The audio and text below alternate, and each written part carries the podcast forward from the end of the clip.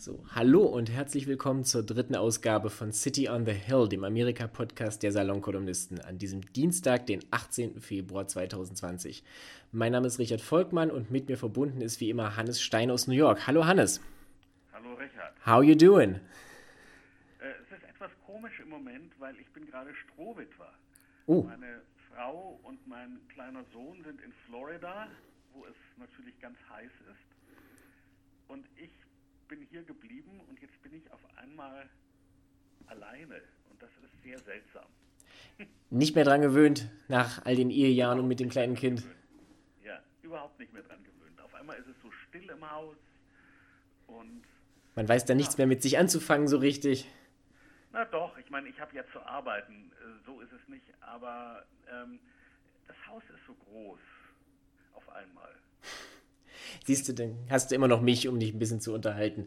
Und wenn dir langweilig wird, kannst du dich natürlich immer noch mit tagesaktuellen Nachrichten versorgen. In Ja. richtig, und ich meine, wenn du zu gute Laune hast, dann kannst du dich ja immer noch zum Beispiel mit diesem ganzen Roger Stone-Fall so ein bisschen auseinandersetzen, wo ja äh, in der vergangenen Woche, wenn ich es richtig verstanden habe, alle vier Ver äh, Staatsanwälte aus Protest zurückgetreten sind. Könntest du das mal kurz ausführen? Ich muss erst mal erklären, wie Roger Stone Richtig, können wir vielleicht, wir gehen vielleicht einen Schritt zurück, ja. Aber ich übergebe mal an dich, weil ich glaube, du bist da mehr drin. Ja. Roger Stone ist ein sehr merkwürdiger Mann und ein ziemlich schrecklicher Mann. Er, er ist inzwischen ziemlich alt. Ähm, er war ähm, er war mit Roy Cohn, er gehört zu den Zöglingen von Roy Cohn. Roy Cohn war ähm, der, die, rechte Hand von Senator McCarthy. Und nach seinem Rückzug war er hier in New York City Anwalt, vor allem für die Mafia, aber auch für ähm, andere äh, finstere Gestalten. Und seit damals, und er hatte zwei Zöglinge im Grunde. Der eine war Donald Trump und der andere äh, war Roger Stone. Und Roy Cohn war, war ein wirklich ganz auch sehr interessanter und merkwürdiger Charakter. Er war ein Jude, der Juden nicht besonders mochte. Das kommt ja vor. Das ist nicht so selten. Schwuler, Ja. ja, er war ein Schwuler, der Schwulen, Schwule verachtet hat und Zeit seines Lebens nicht zugegeben hat, dass er schwul war. Er ist dann an AIDS gestorben. Und er war so der Mann der Dirty Tricks. Also bei, er war der Mann, bei dem man gelernt hat, wie man völlig gewissenlos ist. Und das hat Roger Stone sehr gut gelernt. Und er war Politikberater und hat, ähm, hat sich, das finde ich ja schon wirklich bemerkenswert, er hat sich Richard Nixon zwischen seine Schulterblätter tätowieren lassen. Das ist kein Gerücht. Ich habe ein Foto von, dem, von der Tätowierung gesehen und ist, für ihn ist bis heute Richard Nixon ein Vorbild. Und es war, glaube ich, irgendwie unvermeidlich, dass irgendwann Roger Stone und Donald Trump, die sich ja aus der Zeit mit Roy Cohn kannten, auch beruflich zusammenfinden würden. Und er hat eine Zeit lang die Kampagne gemanagt für, für Donald Trump, bis er sich dann zurückziehen musste, weil nämlich klar wurde, dass er Kontakt gesucht und auch gefunden hatte mit Wikileaks, mit Julian Assange, dass er vorher wusste, ähm, dass sie ähm, die E-Mail von John Podesta hacken, der ein Mitarbeiter von Hillary Clinton war. Das heißt, es war klar, dass er etwas getan hatte, was, was sogar für einen so schmutzigen Typen wie ihn, der mit so schmutzigen Methoden arbeitet, besonders schmutzig war. Nämlich Wikileaks ist ja nun mal funktionell äh, eigentlich wirklich eine, ein verlängerter Arm der Russen. Ich wollte gerade sagen, man kann da glaube ich auch sagen, das ist äh, in der Maler-Untersuchung, die ja relativ wortreich festgehalten hat, dass sie sehr, sehr viele Indizien für irgendwelche, zumindest Unterstützung durch die Russen, wenn auch nicht zwingend selbstgesuchte, gefunden hat, ist das auf jeden Fall die handfesteste, der handfesteste Fall davon, dass jemand aus dem Trump-Orbit selber versucht hat, eine von den Russen unterminierte Plattform direkt zu äh, instrumentalisieren zu den, für eigene Zwecke. Ja. Und ähm, was man vielleicht auch erwähnen sollte, ist, dass also Stone und Manaf Paul Manafort, der ja inzwischen im Gefängnis sitzt, und Manafort, der zutiefst natürlich, Der ebenfalls, ganz kurz, Manafort war ja ebenfalls eine Zeit lang der Wahlkampf-Kampagnenmanager von Trump, bevor er dann irgendwann in Ungnade äh, gegangen ist im Sommer 2016. Klammer ja, zu. und Manafort, war, und Manafort war der Berater des ukrainischen Strongman, der Putins Mann in der Ukraine war. Äh, Janukowitsch, meinst du? Äh, ja, Und, und ähm, es gab eine, also die hatten zusammen eine Firma. Also es gab eine Firma, die heißt Blackstone und Manafort. Und die hat ähm, ähm, ähm, für Geld verschafft, verschaffte die ihren Klienten Zugang zum amerikanischen Präsidenten. Und ihre Klienten waren die finstersten Diktatoren auf der die es so in der Zeit des Kalten Krieges auf der westlichen Seite gab, so ungefähr. Nicht? Also Siad Barre aus, aus Somalia und so weiter. Hm. Also es ist eine, eine, eine wirklich sehr...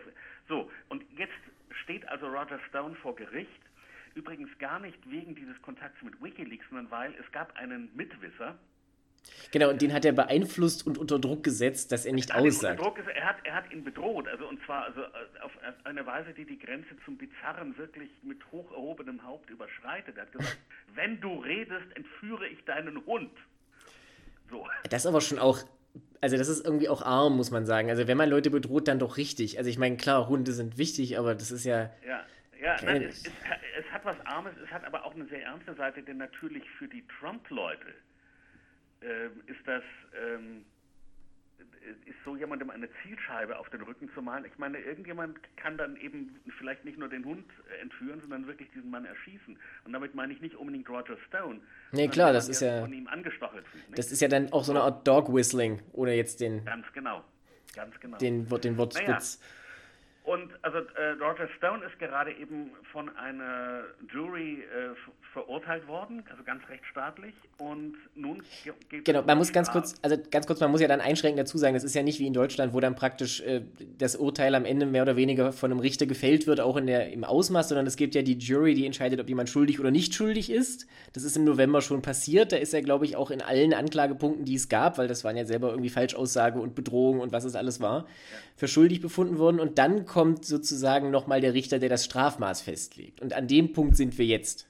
An dem Punkt sind wir jetzt und da schaltet sich nun also das Justizministerium unter William Barr ein und William Barr hat ja sehr klar zu erkennen äh, geben lassen, dass er Trumps Mann ist und hat ähm, versucht zu ähm, erreichen, dass das Strafmaß nicht, also vorgeschlagen sind so sieben bis neun Jahre Knast, dass das also nicht so lange wird, sondern weniger. Und daraufhin sind vier der Staatsanwälte dort zurückgetreten und haben gesagt, dass sie sich das nicht bieten lassen.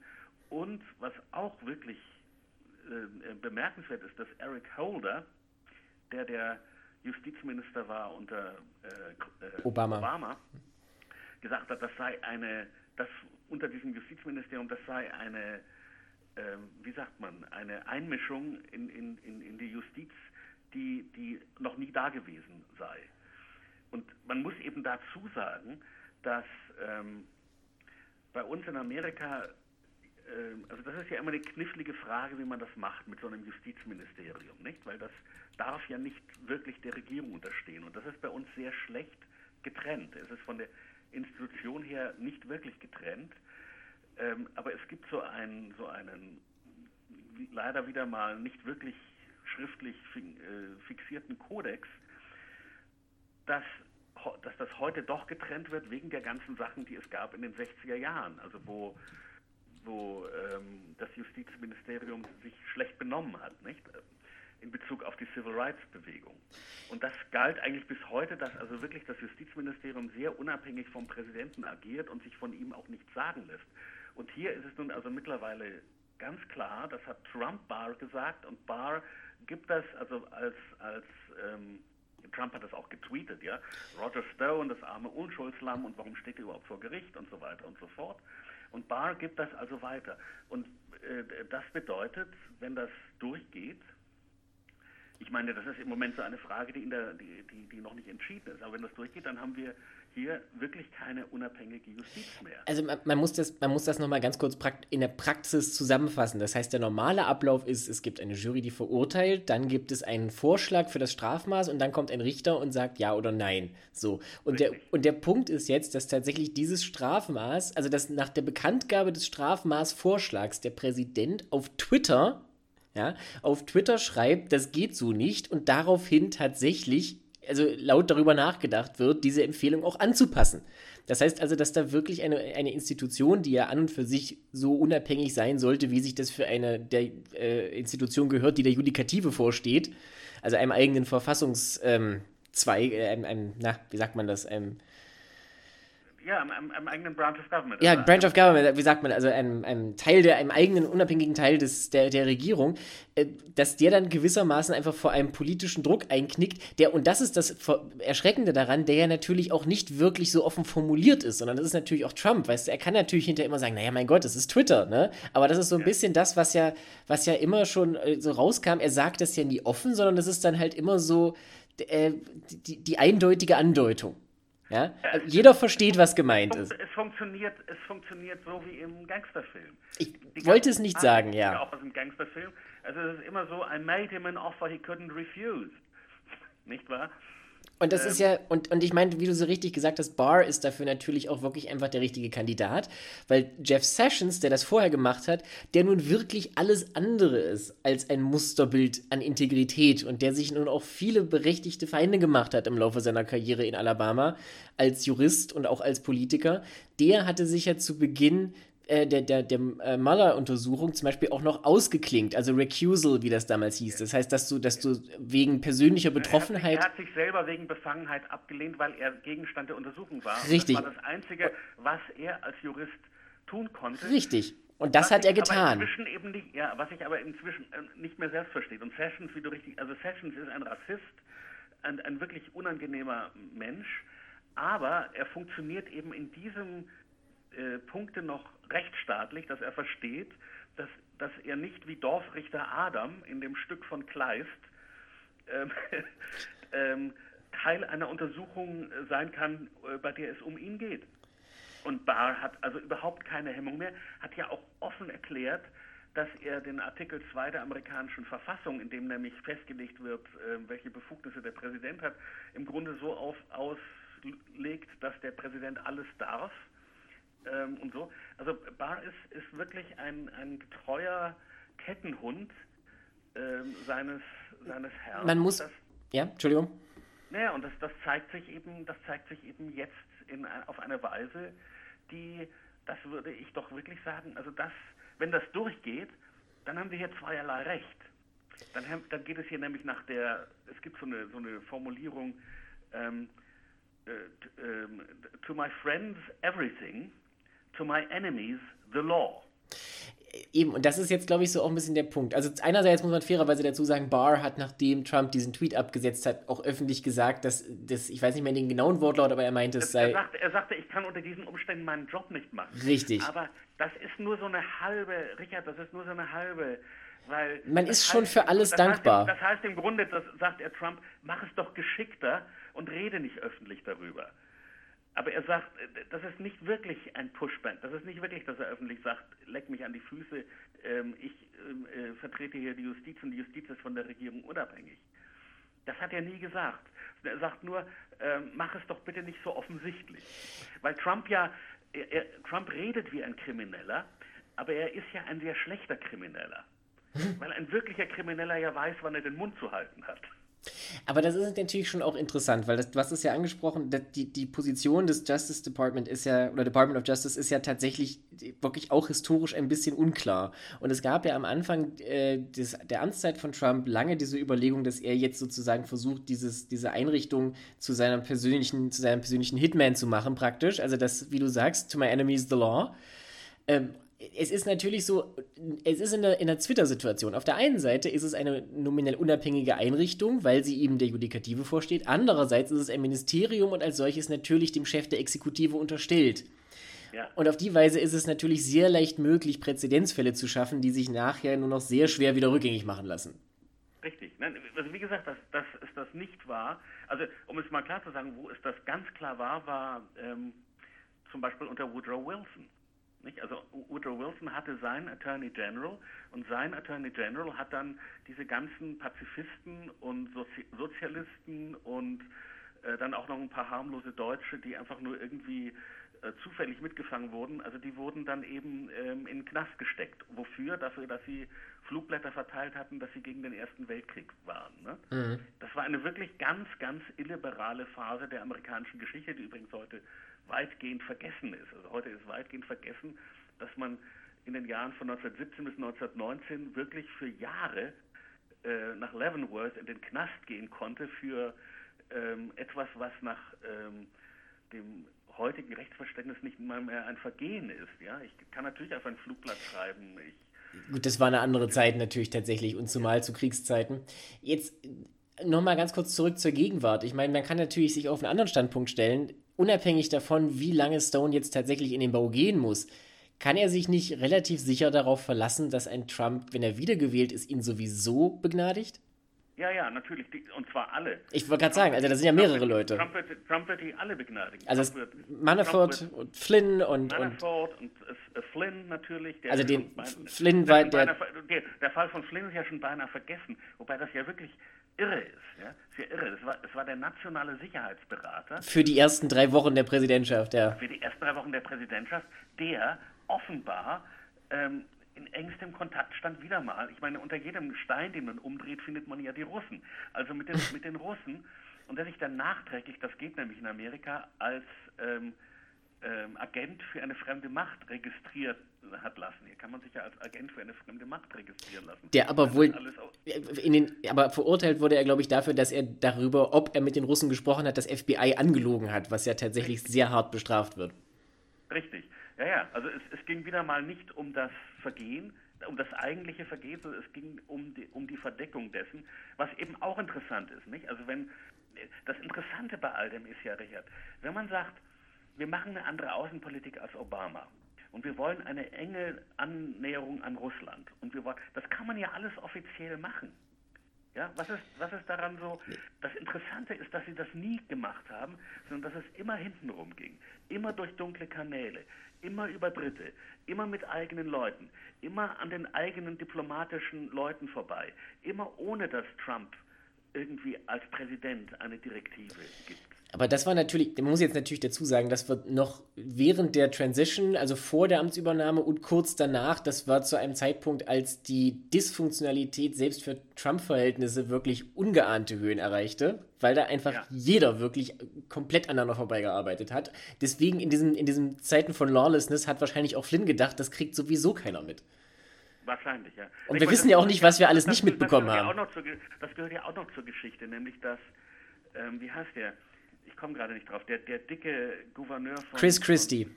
Chris Christie. Chris, danke. Chris Christie. Das war jetzt schon Fat-Shaming, aber okay.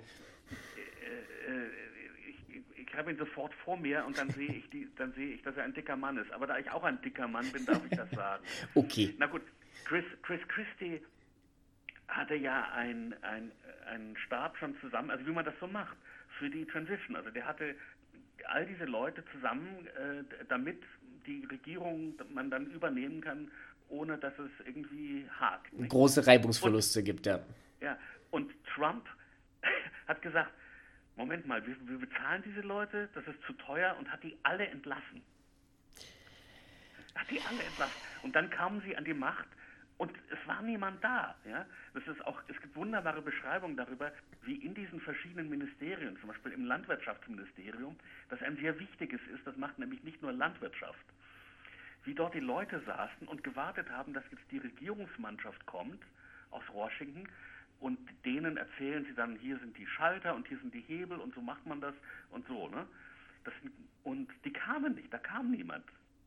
Also ein, ein Zeichen des Ganzen hier ist eben ähm, so, so eine komplette, wie sagt man, bürokratische Unfähigkeit und eine andere Seite dessen ist, dass man eben auf eine sehr gangsterhafte Weise äh, dann versucht, irgendwelche Privatinteressen durchzusetzen. Es wird ja nicht mehr, mehr so getan, als ginge es um Amerika, sondern es geht wirklich darum, dass die Trump-Familie Geld verdient das sind jetzt aber natürlich Sachen, die haben wir zwar heute auch noch, aber wir haben ja durchaus noch einen ganzen, ganzen äh, Schwung von anderen Themen heute. Also ich meine, die, die, die Transition, da werden noch, glaube ich, viele Bücher drüber geschrieben werden da, von damals, ja. weil das tatsächlich einfach ein, ein äh, unprecedented, also beispielloser Fall von, von äh, Dysfunktionalität in der amerikanischen Regierungsgeschichte ist. Aber wir haben ja heute auch eine ganz eigene Form von Dysfunktionalität. Ähm, und ich würde gerne auf einen Punkt zu sprechen kommen. Also wir, haben ja jetzt schon mehrfach festgestellt, es ist Vorwahlkampf, ja, der eigentliche Wahlkampf im November wirft seine Schatten voraus, weil sich so allmählich abzeichnet, wer auch gegen Trump in den Ring steigen könnte am Ende. Und ähm, das Feld kristallisiert sich klarer heraus. Er ist jetzt also auch freigesprochen, das hatten wir letzte Woche schon. Wir haben letzte Woche ausführlich über Mitt Romney gesprochen, der als einziger Republikaner für ihn, äh, dafür gestimmt hat, ihn mit zu verurteilen. Im, in dem Impeachment-Verfahren. Im Impeachment-Verfahren, ja. Ja. Und ich möchte jetzt aber mal den Blick auf, auf die Gegenseite wenden, weil Ja. äh, wir haben ja ein, Läuft. Ein, ein, Phänomen, ein Phänomen, das in Deutschland fast unbekannt ist, ist, dass ja die Demokraten eben auch nicht wirklich so ein monolithischer Block sind, wie das immer erscheint. Also man hat jetzt natürlich immer den Eindruck, die Republikaner stehen eben komplett hinter Trump, mit Klammer auf, mit Ausnahme von Romney, Klammer zu, und die Demokraten stehen eben auf der anderen Seite. Und das ist tatsächlich in der Form gar nicht der Fall. Also im Fall, beim Impeachment war es jetzt tatsächlich schon so, aber es gab mehrere Wackelkandidaten, bei denen gar nicht klar war, ob sie überhaupt dafür stimmen würden, ihn zu verurteilen. Ja. Es ist dann am Ende nicht passiert, aber das Naja, ist ein naja, Thema, ja. das, das jetzt noch wei- Aber Entschuldigung. Also wie ich schon mal sagte, sind die, sind die Republikaner keine Partei, sondern ein Konglomerat. Und, zwar Und die Demokraten aber auch. Also, Äh, Ich meine die Demokraten, Entschuldigung. Ja, ich meinte die gut. Demokraten.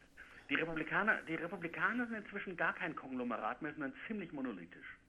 Das ist mittlerweile ein doch ziemlich harter, klarer Kult um Trump. Sie sind autoritär, sie sind nationalistisch.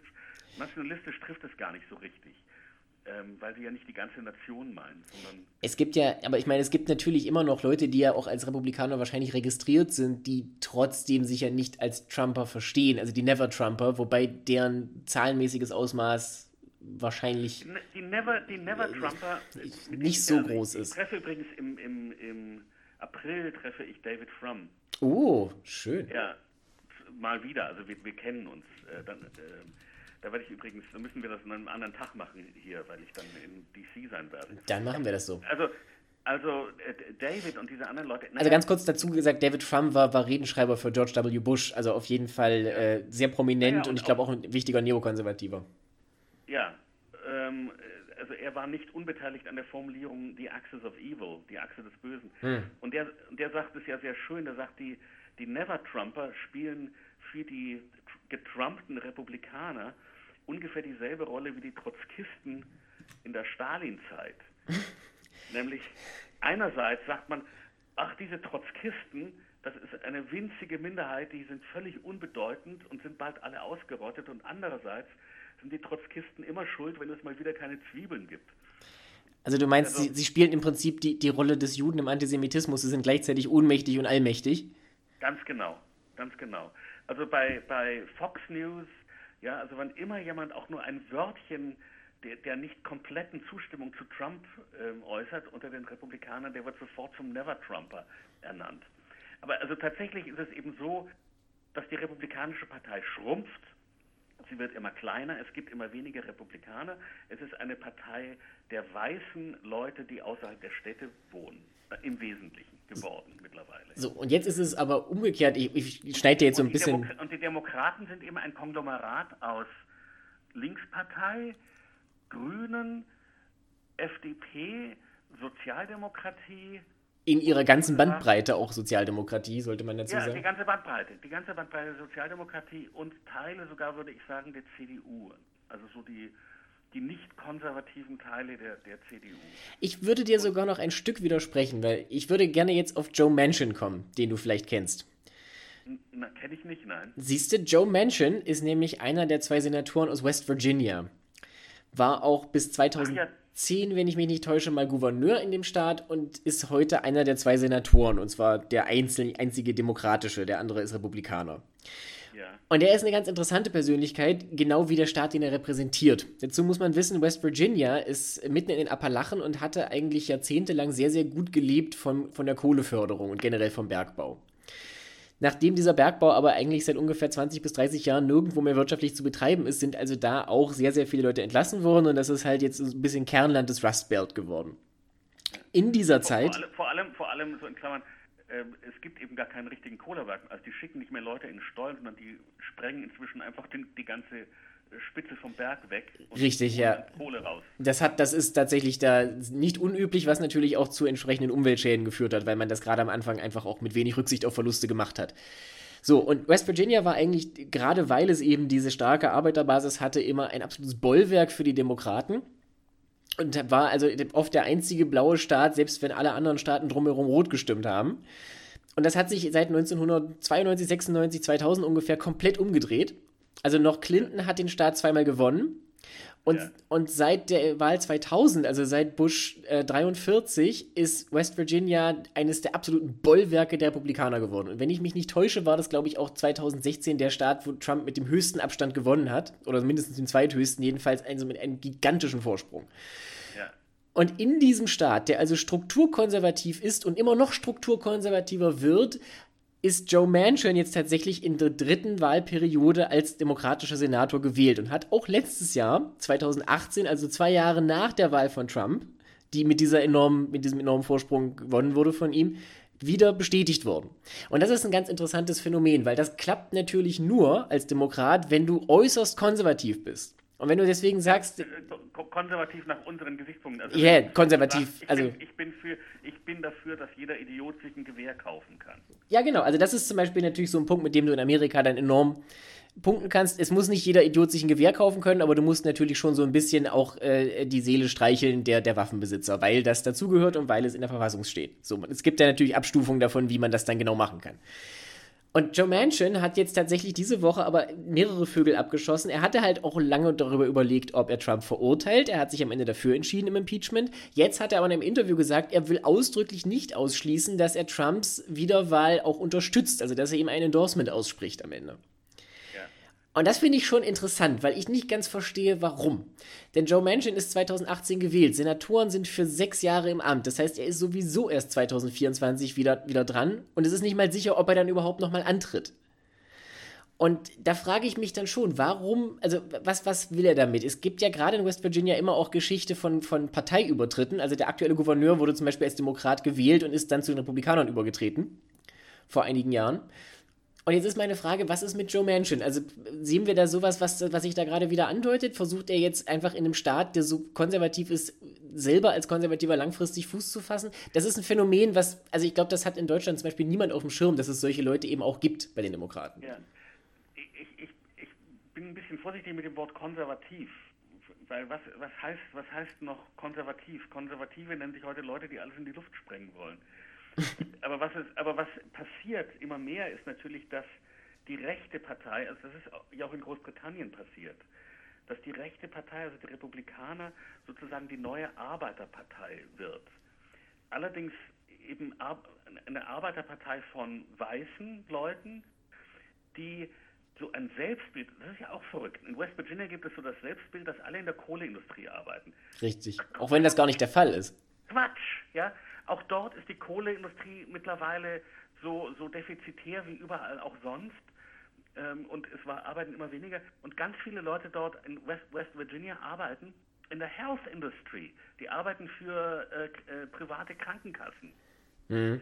Und die müssten eigentlich, eigentlich absolute Demokraten sein, weil äh, ohne Demokraten diese Health-Industrie in West Virginia natürlich absolut baden geht, wenn es nämlich keine äh, mandatorische also wenn Obamacare fällt und es keine mandatorische Krankenversicherung mehr gibt. Also kein, kein Zwang zur, zur Versicherung ja, mehr. Aber darum geht es gar nicht. Es geht in Wirklichkeit um eben doch was anderes. Es geht um so ein Männlichkeitsideal und es geht tatsächlich ganz stark um, um Waffenbesitz. Und, und Auf, äh, wenn ohne die Frage. an die Macht kommen, dann nehmen sie uns alle Gewehre weg. Und es geht, ähm, es gibt ja dieses Buch von J.D. Vance, Hillbilly Blues. Hillbilly Elegy. Hillbilly Elegy. Genau. Wo er, diese, wo er dieses Milieu sehr eindrucksvoll schildert, aus dem er selber kommt. Und das übrigens, das auch geografisch gut passt. Also er spricht dann natürlich so über die Grenzregion südöstliches Ohio, nörd nördliches äh, Kentucky. Und das ist im Prinzip das Dreiländereck. Kurz daneben ist dann schon West Virginia. Also das hängt ja, ja alles auch sind, zusammen. Es sind eben die Appalachen. Das sind Leute schottisch-irischer Herkunft mit einem ganz starken Ehrenkodex, ähm, die eben, solange es so im, im Sinne des 19. Jahrhunderts industrialisiert war, also Stahl und Kohle und so, ne, ja. war das alles, da, da, da gingen die Männer in die Fabrik und haben gearbeitet und haben das Geld nach Hause gebracht und die Frauen haben die Kinder großgezogen und so. Und seit das weg ist, fällt da alles auseinander. Fällt, fällt das auseinander und die, die Familien funktionieren nicht mehr. Sie bezeichnen sich, auch interessant, die bezeichnen sich alle selber als Christen, gehen aber nie in die Kirche.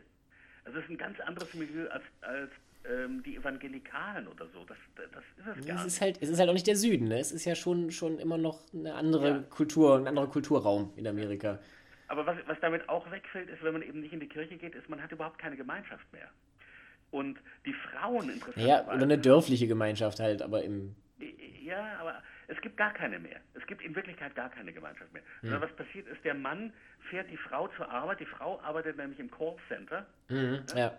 Und der Mann fährt dann nach Hause und, und sitzt dann vom Computer und ähm, googelt und sieht dann irgendwelche irren Verschwörungstheorien über Hillary Clinton.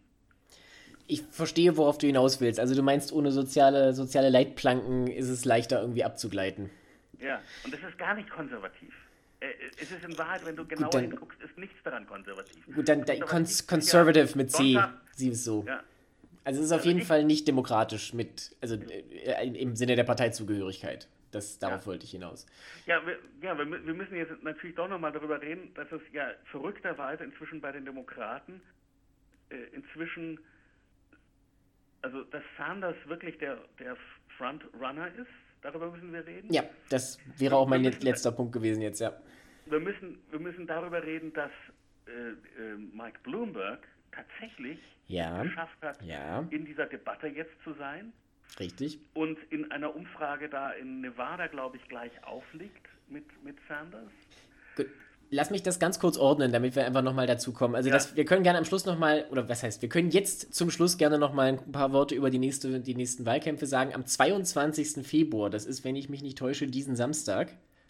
Ein, warte, 18, 19, 20, ja, genau diesen Samstag ist die nächste Wahl in Nevada und es ist wieder wie in Iowa ein Caucus.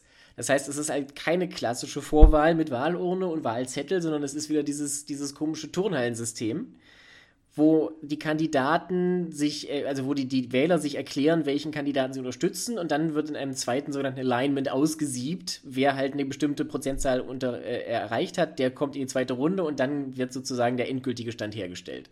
Und auf dieser Basis äh, gibt es dann am Ende die Delegierten. Das muss auch, wie wir in Iowa gesehen haben, nicht zwingend mit der tatsächlichen Stimmenzahl korrelieren, weil das dann auch irgendwie nach Wahlkreisen unterschiedlich geregelt wird. Und deswegen ist Nevada halt auch wahnsinnig unsicher. Also das sagen alle. Caucuses sind unglaublich schwer durch Umfragen abzubilden, weil der Punkt ist, die Leute werden natürlich befragt im Sinne von, für wen werden sie, werden sie abstimmen beim Caucus. Und dann hast du halt eine Prozentzahl. Und die Prozentzahl muss aber überhaupt nicht wiedergeben, was am Ende das Delegiertenergebnis ist. Und vor dem Hintergrund ist es tatsächlich ganz interessant, wenn man sich das anschaut, äh, in Bezug sowohl die nationalen Umfragen und dann im Vergleich dazu in Nevada. Weil in Nevada liegt tatsächlich ähm, liegt tatsächlich äh, Sanders relativ uneinholbar vorne. 35 Prozent und äh, vor, vor Warren. Das ist, glaube ich, eine, Umfrage von gestern. Ähm, auf Platz 3 folgt Buttigieg mit 15 und Biden mit 14. Also mit anderen Worten, äh, Warren, Buttigieg und Biden sind eigentlich alle statistisch auf Platz 2 irgendwie äh, äh, unentschieden. Ja? Also das ist alles irgendwie sehr nah beieinander und Sanders hat einen uneinholbaren Vorsprung. Das heißt, auch wenn man den Caucus einkalkuliert, wird er das wahrscheinlich gewinnen. Und das ist jetzt wirklich interessant, obwohl obwohl die Culinary Union, also die größte und wichtigste und einflussreichste Gewerkschaft von Nevada, und die Gewerkschaften haben bei den Caucuses normalerweise sehr viel Einfluss, sich ausdrücklich geweigert hat, ihn zu unterstützen. Ja. Also die haben erklärt, sie geben kein Endorsement ab. Ihr Problem ist eben auch das, das äh, Gesundheitssystem, das du ja auch schon angesprochen hast. Die meisten dieser, dieser gewerkschaftlich organisierten Arbeiter haben nämlich private äh, Krankenversicherungen, entweder über den Job oder anderweitig. Und das System von Sanders, alle in so einer Art Bürgerversicherung zu überführen und allen, allen erstmal die bestehenden Verträge wegzunehmen, wird da erstmal als, als äh, zu disruptiv wahrgenommen. Und obwohl er also praktisch dieses Anti-Endorsement bekommen hat, liegt er immer noch uneinholbar vorn. Ja, und obwohl er, das muss man eben auch mal sagen, die Mehrheit der Demokraten sind keine äh, Linkspartei, also Sanders ist Linkspartei. Die, mei die meisten Demokraten sind das überhaupt nicht.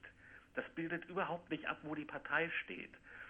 Und man muss auch mal reden, also was mich wirklich aufregt im Moment sind ja die, ist, Sanders ist ein Vollkoffer, äh, wie man in Österreich sagt. Das ist irgendwie so ein bisschen das, das wiederkehrende Thema unseres Podcasts, aber ich ja, fürchte, es ja. wird sich auch noch bis November durchziehen. Aber, wirklich, aber, die aber die Bernie Bros, die also inzwischen zu den Leuten, die Bloomberg unterstützen, sagen, wir werden euch ähm, auf Listen schreiben und wir werden euch das nicht vergessen.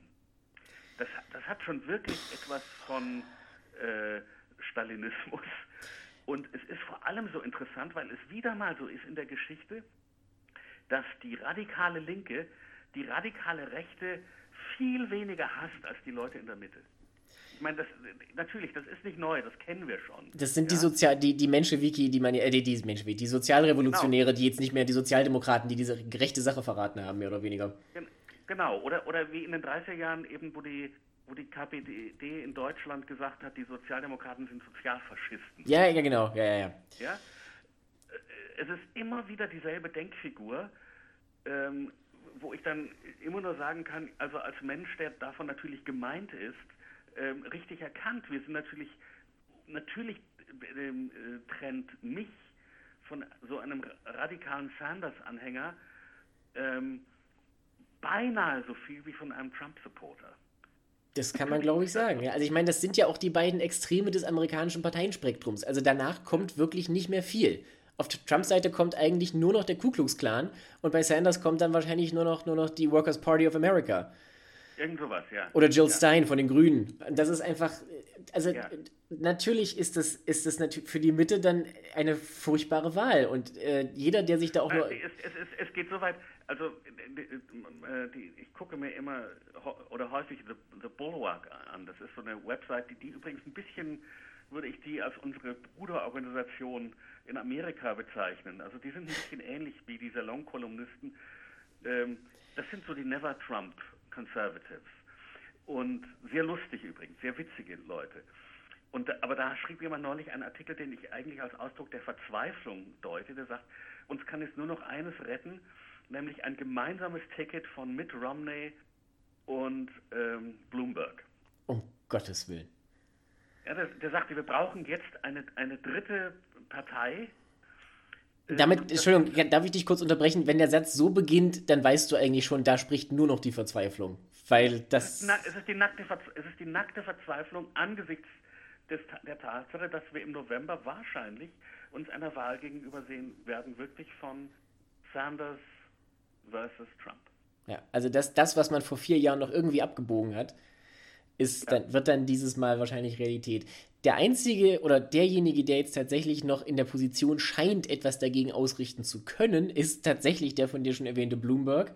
Buttigieg, ja. der jetzt zwar in Iowa knapp gewonnen hat und in New Hampshire ja auch äh, sich sehr gut geschlagen hat, einen guten zweiten Platz hatte, der ist ja tatsächlich äh, in den weiteren Umfragen nicht so gut aufgestellt, um es jetzt mal freundlich auszudrücken, wohingegen ja. Bloomberg sich ja wirklich den, den, den Eintritt in den Markt erkauft hat. Also am Wochenende gab es jetzt, ich möchte das ganz kurz mit einer Zahl unterfüttern, weil mich das wirklich geflasht hat. Es gibt, äh, gab jetzt über äh, Statistiken dazu, wie viel die jeweils für, für Ads ausgegeben haben, also für Werbung, vor allen Dingen im Fernsehen. Und zwar äh, hatten wir da von den normalen Kandidaten, also äh, insgesamt für den gesamten Wahlkampf bisher, Klobuchar 10,6 Millionen Dollar, Biden 12,3 Millionen, was auch nicht viel ist. Warren 21,4, Buttigieg 40, Sanders 41,8, Bloomberg 417,7. Ja. Also mit anderen Worten, also Tom Steyer ist noch dazwischen 193, aber das ist, das lasse ich jetzt mal beiseite. Mit anderen Worten, Bloomberg hat zehnmal so viel ausgegeben, zehnmal so viel wie der nächste ernstzunehmende Kandidat. Und, zum Beispiel, und, und fast 42 Mal so viel wie Amy Klobuchar, die immerhin auch Dritte war in New Hampshire und eigentlich ja. noch im Rennen ist. Nein, es, es, kann, es kann sein, dass Bloomberg dann der Kandidat der Mitte wird. Es ist dann auch schon egal, ob du noch einen Third-Party-Run machst oder nicht am Ende. Das sollte man auch dazu sagen. Normalerweise heißt es ja immer, das nimmt dann der einen oder anderen Seite Stimmen weg.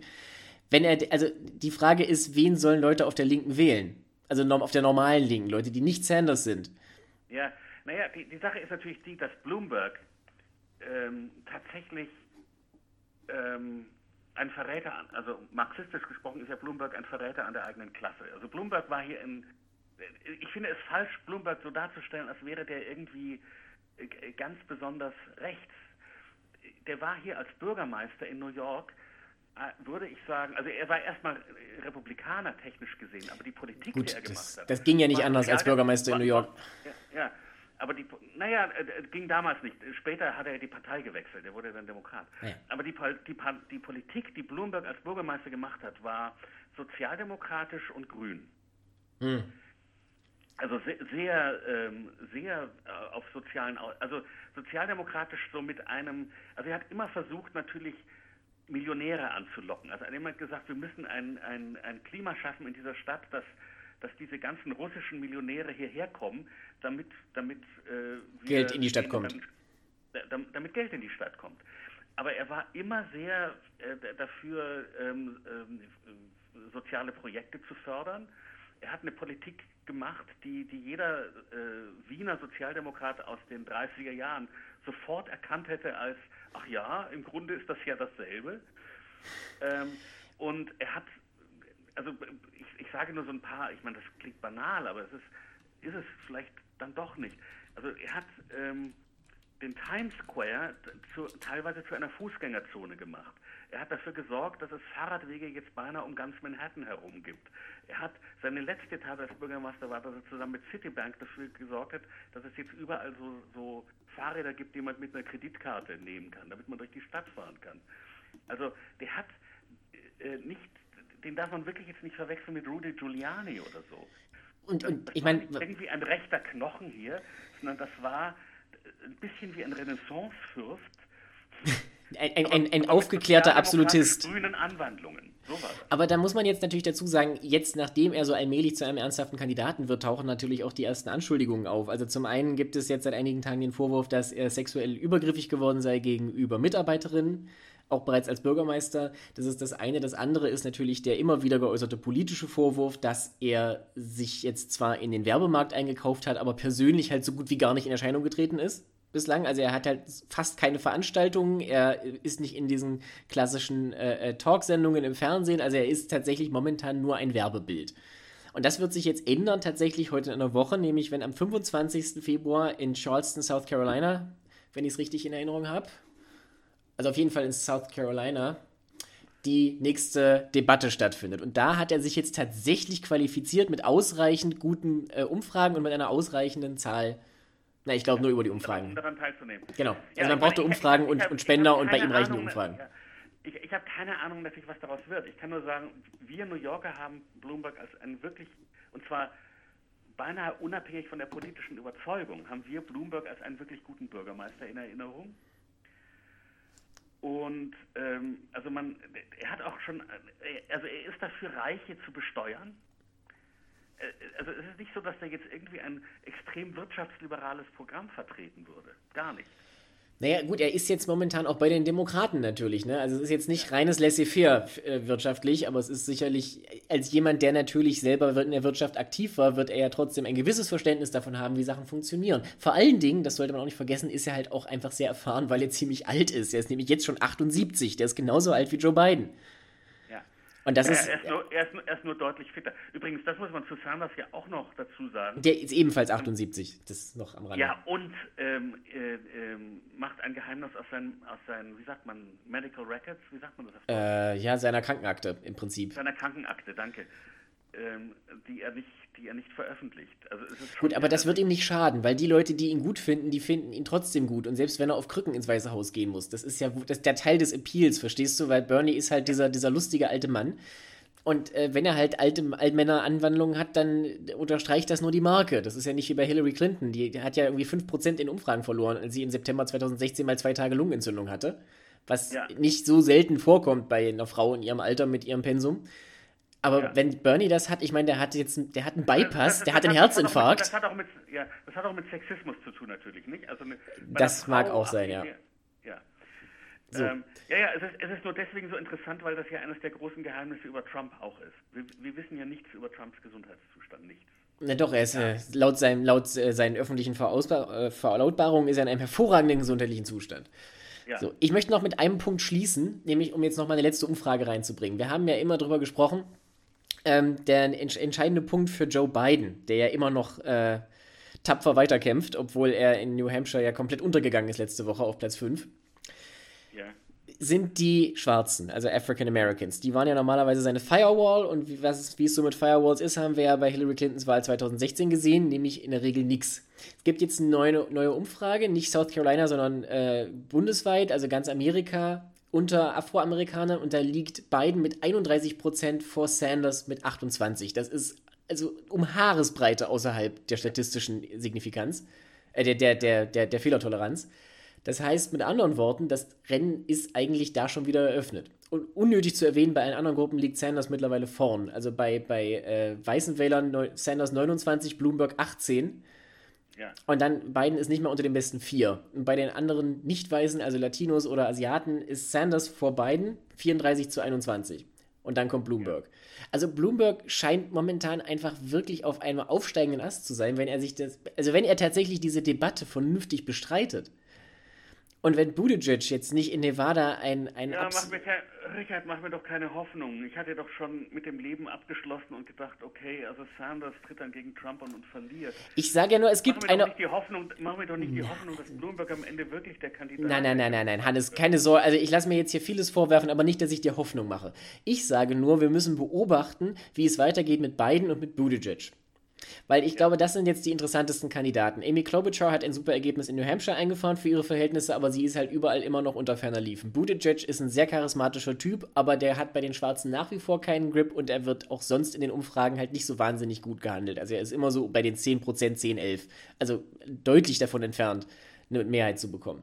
Und jetzt ist es halt so, wenn sich, wenn jetzt Joe Biden in Nevada wieder untergeht und in South Carolina eventuell gar nicht gewinnt, dann ist seine Kampagne vorbei.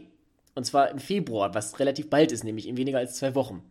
So, ja. und dann ist der Zeitpunkt gekommen, wo die Konsolidierung vielleicht doch einsetzt und genau zu dem Zeitpunkt, wo Bloomberg kommt. Das will ich damit nämlich nur sagen, das könnte dann unter Umständen doch alles schneller gehen, als wir denken, um mal einen positiven Ausweg aufzumachen, von dem ich aber auch nicht glaube, dass er so lupenrein eintritt. Ja. So, ja. damit sind wir, glaube ich, auch für heute zeitlich am Ende. Wenn wir uns in einer Woche wieder sprechen, dann steht die Debatte kurz bevor und wir werden wissen, wie es in Nevada ausgegangen ist und dann sind wir alle ein bisschen schlauer. Lieber Hannes, ich danke dir für deine Zeit heute. Danke allen Zuhörern. sagen die Hamburger. Bitte? Da nicht für, sagen die Hamburger. Besten Dank. Ich danke Ihnen fürs Zuhören. Bleiben Sie uns treu. Bis nächste Woche.